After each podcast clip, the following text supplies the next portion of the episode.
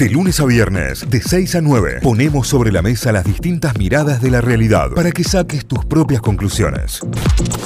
Llega el momento para hablar de la fruta, la verdura, el mercado frutihortícola y todo lo que tenga que ver referido al agro y los alimentos. Lo hacemos con la que más sabes, lo hacemos con nuestra especialista Ana Laura Campetela en esto que se llama Se cae de maduro. Ana, buen día, ¿cómo va? Buen día, buen viernes. Yo acá amaneciendo inmejorablemente frente al mar. Qué bien. Qué lindo. Desde Mar Así del que- Plata nos estás hablando, ¿no? Hoy desde Mar del Plata, eh, con un día primaveral, porque ayer debo decir que no lo estuvo, pero hoy amaneció con ruidito a mar, pajaritos, gaviotas, hermoso. Muy bien, muy bien, qué hermoso, qué hermoso realmente. Bueno, eh, disfrutando mucho de la feliz, que además es una ciudad hermosa, ¿no? Es una ciudad hermosa, particularmente, obviamente yo vine a ver el mercado mayorista, los mercados mayoristas de Mar del Plata, así que ayer ya estuve dando una vueltita viendo qué, qué, hay, qué hay por acá. Pero bueno, hoy en particular igual les voy a hablar de un producto que está de estación, que algo anticipamos la semana pasada, y que es el espárrago, Uy, qué bien, qué bien, me gusta mucho, ¿eh? Es para un viernes una si hoy van a prender un fueguito o este fin de semana van a prender un fueguito mi consejo sería cómprense un paquetito de espárragos que va muy bien al fuego Sí, bueno. sí, es Eh, verdad, es verdad. yo además bueno acá con el espárrago yo no sé si ya lo he comentado alguna vez pero vieron la frase mejor bueno conocido que malo por conocer bueno Sí. en frutas y verduras no aplica hay que conocer hay que probar sabores nuevos Me gusta. Porque los argentinos tenemos una muy mala costumbre que es comemos cuatro o cinco hortalizas típicas y eso es todo. Tenemos que tratar de romper esa inercia. Con el espárrago pasa un poco lo mismo, aunque hay que decir que viene muy lentamente ganándose un lugar eh, en la mesa. Eh, recién les decía, bueno, las formas de comerlo yo les aconsejo asado o puede ser a la plancha, así solito. Si todavía se sienten muy poco afín a lo verde para comerlo así solito, lo pueden envolver en una rodajita de queso, de fiambre también, les doy Sí, en, y van a ver en un pedacito de hermoso. panceta puede ser, ¿no? En una tirita de panceta, en una tirita de jamón.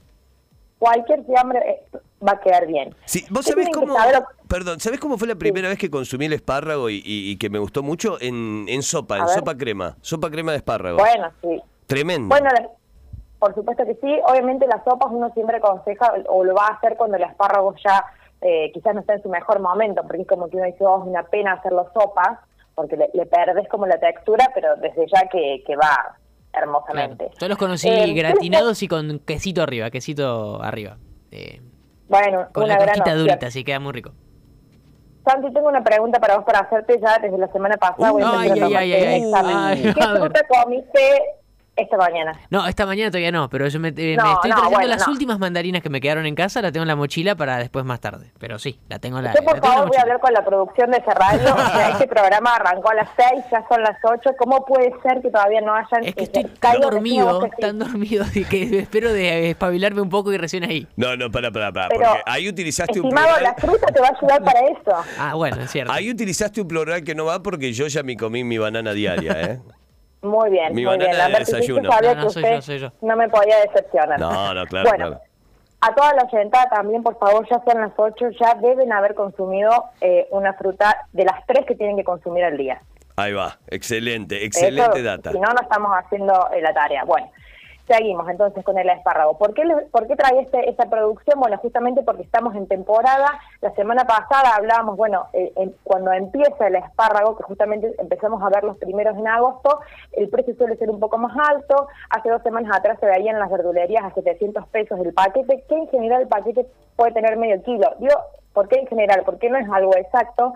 Vieron que el paquete eh, tiene diferentes tamaños de espárrago. Un espárrago puede tener entre 5 gramos y 50 gramos, o sea, hay mucha variabilidad en una sola unidad, con lo cual los paquetes también no son exactos, pero en general se arman paquetes de, de cada medio kilo, los veíamos las semana, semanas anteriores a 700 pesos, hoy ya está en 250 pesos el paquete, con lo cual eh, la baja ha sido más que importante.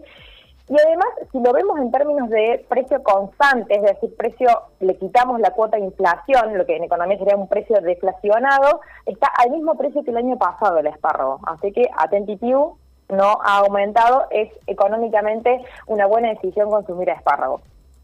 Bien. Eh, les decía, con este paquete de medio kilo comen más de una vez espárrago y lo que sí que tienen que tener en cuenta que es un producto altamente perecedero, con lo cual tampoco si hoy compran, por ejemplo, o mañana, eh, tienen que saber que lo van a tener que consumir a lo largo de la semana.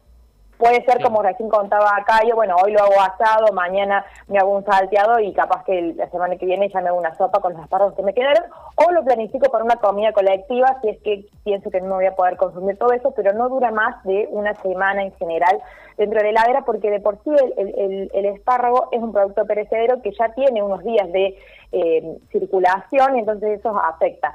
¿Dónde se produce el espárrago en la Argentina? Bueno, principalmente en la provincia de San Juan, es la gran productora, de hecho tenemos una zona que es el Médano de Oro, que es un lugar particular que se dedica a la producción de espárrago y que en el 2020 tiene el certificado o la denominación de origen, el sello de denominación de origen, que esto ayuda a, identificar estos espárragos, sabemos que esa es una zona puntualmente que se dedica a la producción esparraguera y que además ¿Qué significa eso? Bueno, que ese lugar tiene las condiciones agroclimáticas ideales para lograr los mejores productos.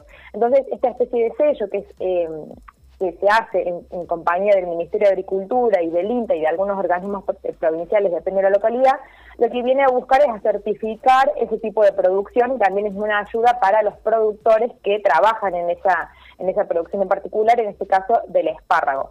Hay que decir que el espárrago, además siempre, o la mayoría de los casos, es producido por pequeños y medianos productores que tienen que tienen una tradición esparraguera porque es una, una producción bastante difícil, diría yo, o sensible, que tiene sus particularidades, entonces no todos los productores se animan a, a, meterse con el espárrago, además que es una producción de largo alcance. ¿Qué quiere decir esto? Que yo voy a plantar hoy mi esparraguera y que recién voy a ver los, los frutos al año siguiente, pero que además recién en el cuarto o quinto año de vida de la esparraguera voy a tener una producción más o menos rentable. ¿Sí? Es como digamos que se asemeja a lo que uno podría pensar del frutal. Claro, exactamente, sí, sí, que tenés un tiempo hasta el final de, de, hasta poder obtener los frutos, ¿no? Exactamente, entonces bueno, eso hace que también que eh, no todos los productores o las productoras se dediquen a esa actividad, sino que en general es una actividad que ya viene con larga historia familiar, que va trascendiendo eh, y bueno, que, tiene su especialidad. Yo les decía, San Juan es la principal provincia productora, pero además también tenemos espárragos en Mendoza, también tenemos en Córdoba, de hecho en el cinturón verde de Córdoba, en la zona de Villa Retiro, también algo en la colonia, hay productores de espárrago que seguramente los vemos en el mercado de Córdoba y que además en ese momento ya entraron a, producción, porque siempre la, primicia nos las da Mendoza y San Juan, que son estos espárragos que empezamos a ver y que suelen ser un poco más caros. En este momento del año, eh, ahora en septiembre, ya estamos viendo también los espárragos cordobeses, también hay en Santa Fe y también hay algo de producción en Buenos Aires, con lo cual hay que decir que el centro del país es bendecido en ese sentido porque tenemos una producción en general de cercanía, lo cual ayuda al precio. Eh, ¿Qué otra cosa contarles? ¿Qué otra ratita dejarles? Bueno, hay dos tipos de espárragos, el verde y el blanco. En general solemos ver más el verde, sobre todo por justamente nuestro tipo de producción y nuestras condiciones agroclimáticos, agroclimáticas, perdón, eh, son más favorables para este espárrago verde que suele ser más conocido también como un espárrago más rústico, justamente porque se le dice rústico. No tiene que ver tanto con su sabor, sino con que es más... Eh, se adapta más fácil a los diferentes tipos de tierra y a los diferentes climas. Mientras que el blanco necesita un suelo que sea un poco más suelto y también necesita mayores cuidados en el momento de su producción. Esa es básicamente la, diferencia. Eh, obviamente que sí, nosotros cuando lo probamos tiene alguna leve diferencia de sabor, pero no, no, no, no muy grande, no muy significativa. Eh, bueno, y como les decía, es, es una, una hortaliza que la vamos a ver en este momento del año, es el momento para consumirla. Vamos a ver espárragos seguramente hasta diciembre, pero el grueso de la cosecha eh, llega ahora a finales de septiembre y eh, durante todo el mes de octubre, así que es la oportunidad para hacer este, este consumo ocasional. Excelente, excelente data. Ana, llegan preguntas, ¿eh? Llegan preguntas por acá. Mira, José nos dice, pregúntale por favor a Ana cuándo arranca la temporada de Durazno que estoy con abstinencia. Ah. bueno, la temporada de Durazno va a arrancar en octubre, noviembre. Digo, todo lo que es pepita o carozo, como se le suele llamar este tipo de, frutas, eh, las empezamos a ver con los primeros calores, básicamente a partir de octubre y noviembre. ¿Qué hay de anticipo que ya estamos viendo como una fruta muy típica de, del, del verano? Melón. No sé si habrán visto en algunas verdulerías, pero ya se empiezan a ver melones. No lo vi, eh, no lo vi todavía. Y a mí me gusta mucho el melón, con lo cual eh, voy, a, voy a salir a buscar. Yo ya lo vi en los mercados concentradores, en los mercados mayoristas.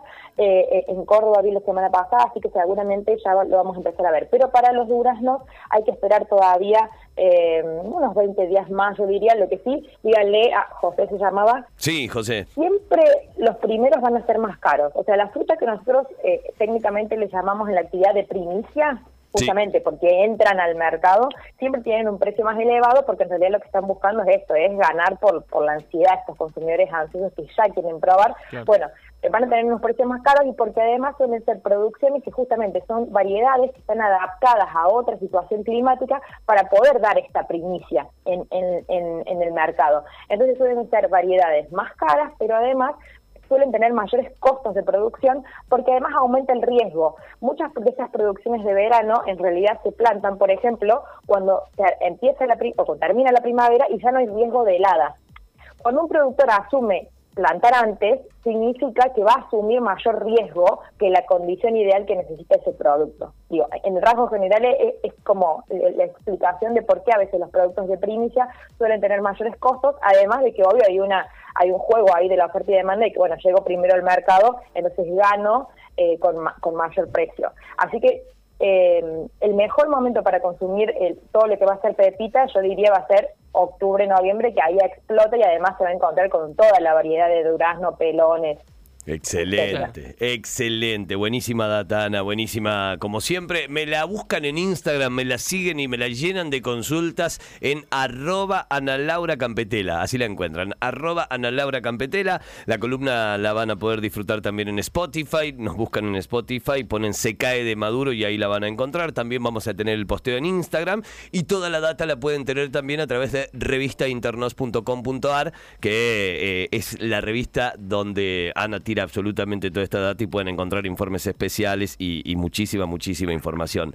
Ana, gracias y a seguir disfrutando de Mar del Plata, a seguir disfrutando del mar. Recordad que nos podés escuchar allá también, ¿no? Por supuesto, así arranqué mi mañana escuchándolos desde acá, desde Mar del Plata. Qué hermoso, qué hermoso. Muchísimas gracias y hasta la semana que viene. Hasta la semana que viene. Un beso para todos. Adiós. Ana Laura Campetela se cae de Maduro, una de las columnas que más me gusta y que más disfruto y que espero que ustedes del otro lado también. Y ahora sí, abrimos la última hora de Notify. Notify, las distintas miradas de la actualidad para que saques tus propias conclusiones. De 6 a 9, Notify, plataforma de noticias.